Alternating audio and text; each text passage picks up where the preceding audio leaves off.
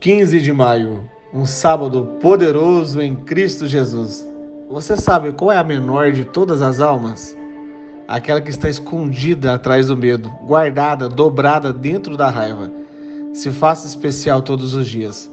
Madre Teresa de Calcutá dizia que amar o que está longe é bem mais fácil que amar o que está próximo. Ou seja, o que mora na sua casa, na sua cidade, na sua família. Amar essas pessoas é muito desafiador. Então vamos orar? Respira bem fundo.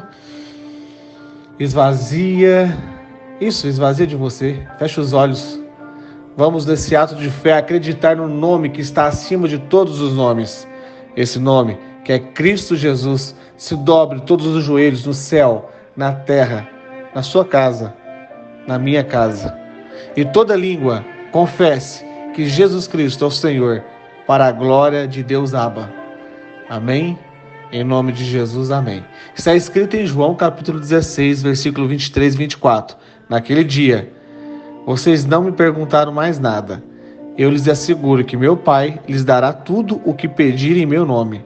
Até agora, vocês não pediram nada em meu nome.